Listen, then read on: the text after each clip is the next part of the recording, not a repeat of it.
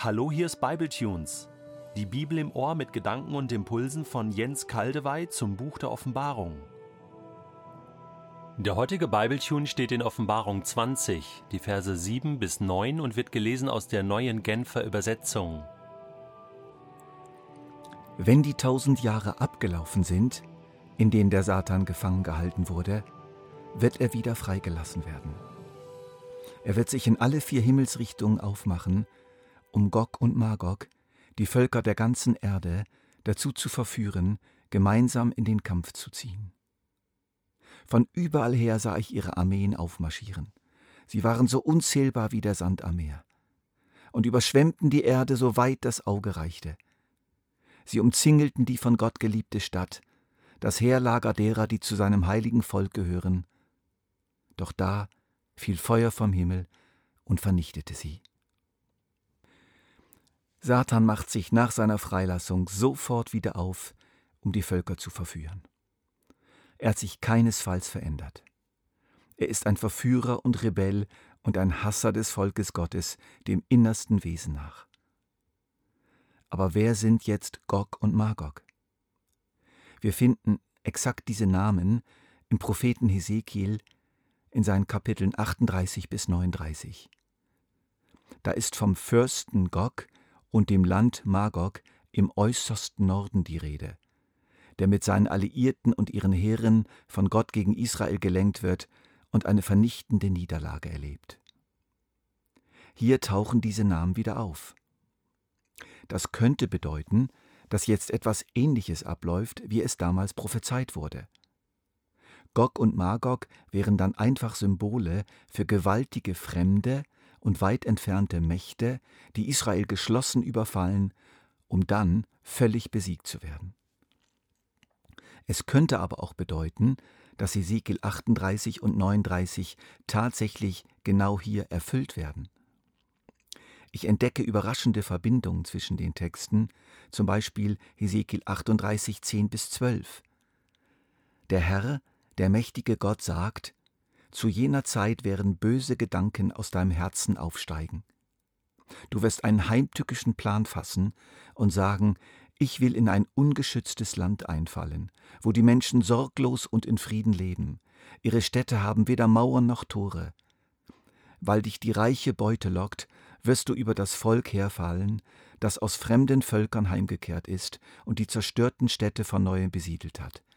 Es wohnt in dem Land, das den Nabel der Erde bildet und hat wieder reichen Besitz an Herden und wertvollen Dingen. Das könnte doch so etwas wie eine Beschreibung des Volkes Gottes im tausendjährigen Reich sein. Doch nun zurück zu unserem Abschnitt. Wie geht's weiter? Es kommt zu keinem Kampf mehr. Es bleibt beim Umzingeln. Das gesamte Heer Satans wird durch Feuer vernichtet, das aus dem Himmel kommt. Das geht jetzt noch viel schneller als beim Schlusskampf des Tieres und seiner Heere in Offenbarung 19. Es ist eine Blitzaktion des Himmels, welche seine unendliche Überlegenheit über diesen Aufmarsch demonstriert. Aber jetzt müssen wir uns fragen, was sind das denn für Nationen, die hier verführt und gerichtet werden? Wie kann es sein, dass Satan wieder so erfolgreich ist? Hat denn die Supervision von Jesus zusammen mit seiner Gemeinde über die Völker der Erde gar nichts gebracht? An dieser Stelle müssen wir die neue Genfer Übersetzung, die im großen Ganzen ja wirklich gut ist, mal wieder korrigieren, weil sie hierzu ungenau übersetzt. Wir bekommen nämlich durch sie einen falschen Eindruck. Sie sagt, dass Satan sich aufmacht, um Gog und Magog, die Völker der ganzen Erde, dazu zu verführen, gemeinsam in den Kampf zu ziehen. Das erweckt klar den Eindruck, dass die gesamte Erdbevölkerung sich hier beteiligt. Wörtlich heißt es aber, um die Nationen zu verführen, die an den vier Ecken der Erde sind, und sie zogen herauf auf die Breite der Erde.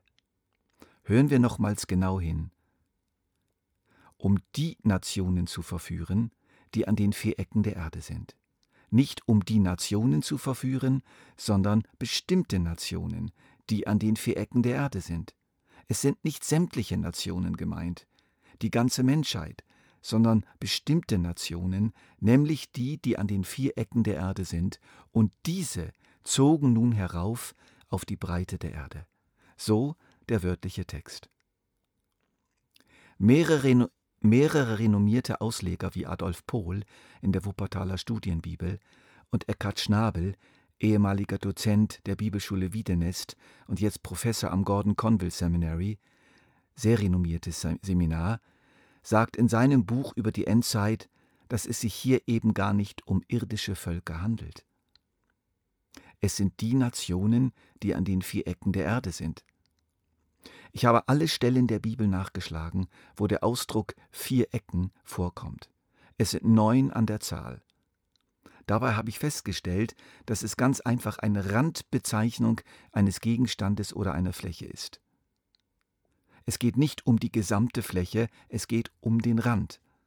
Das entspricht auch dem damaligen Weltbild. Die Erde wurde als eine Fläche gedacht mit Ecken und Rändern. Dahinter befand sich der Abgrund. Es sind Völker am Rand der Erde. Und das kann durchaus so verstanden werden, als wenn sie sozusagen am Rand lauern, so gerade hinter der Grenze. In Vers 9 heißt es dann, dass diese Heere heraufzogen auf die Breite der Erde. Das zugrunde liegende griechische Wort für heraufziehen bezeichnet im gesamten Neuen Testament eine Bewegung von unten nach oben. Und nun ist das Interessante, dass dieses Wort in der Offenbarung von Johannes in einer ganz bestimmten Bedeutung verwendet wird. Immer wieder.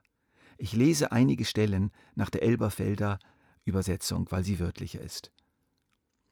Und er öffnete den Schlund des Abgrundes, und ein Rauch stieg auf. Das Tier, das aus dem Abgrund heraufsteigt, wird mit ihnen Krieg führen. Und ich sah aus dem Meer ein Tier aufsteigen. Und ich sah ein anderes Tier aus der Erde aufsteigen. Das Tier, das du gesehen hast, war und ist nicht und wird aus dem Abgrund heraufsteigen. Könnte es sein, dass Johannes hier dämonische Völker sieht, die hier in der letzten Schlacht gesammelt werden. Ein gewaltiges Heer von Dämonen. Dafür gibt es noch drei weitere Argumente. Die Verfolgung der Gemeinde durch den Drachen, wodurch geschah sie? Durch das Tier. Wer ist das Tier? Wir haben gesehen, es ist ein Mensch. Der Drache verkörperte sich in antichristlichen irdischen Machthabern, in Menschen, um durch sie hindurch die Gemeinde zu verfolgen. Hier, in Offenbarung 20, greift Satan sozusagen direkt an. Da gibt's keinen Antichristen mehr, der ist längst erledigt. Das deutet doch darauf hin, dass es gar nicht um eine irdische Schlacht zwischen irdischen Menschen geht. Das zweite Argument beruht auf einem Vorgang, der uns in Offenbarung 12 geschildert wird.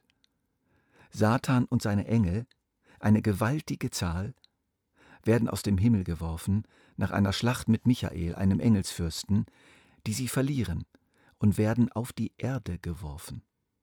Ihre Wirksamkeit konzentriert sich nun auf die Erde. Es sind keine Menschen, die sichtbar und leiblich auf der Erde herumlaufen, sondern Dämonen, unsichtbare Engel des Bösen, die im Bereich der Erde wirken. In Offenbarung 19 kamen der Antichrist und sein Prophet in den Feuersee. Also die sind weg. In Offenbarung 20, 1 bis 3 kommt der Teufel in Isolationshaft. Aber was ist denn mit den Engeln Satans? Die sind doch noch irgendwo da. Die hausen irgendwo noch im Bereich der Erde. Aber sie sind kopflos geworden und somit machtlos. So liegt es nahe, dass Satan, sobald er aus der Gefangenschaft freikommt, seine alten Kontakte zu seinen Engeln sofort wieder aktiviert. Und sie folgen ihm wieder sofort.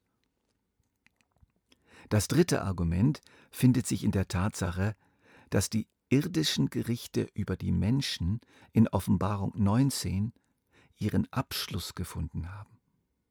Die Zornesschalengerichte über die Völker werden ausdrücklich als die letzten bezeichnet, als die, in denen der Zorn Gottes über die Menschen vollendet wird auf der Erde. Und hier, in Offenbarung 20, soll es dann nochmal losgehen?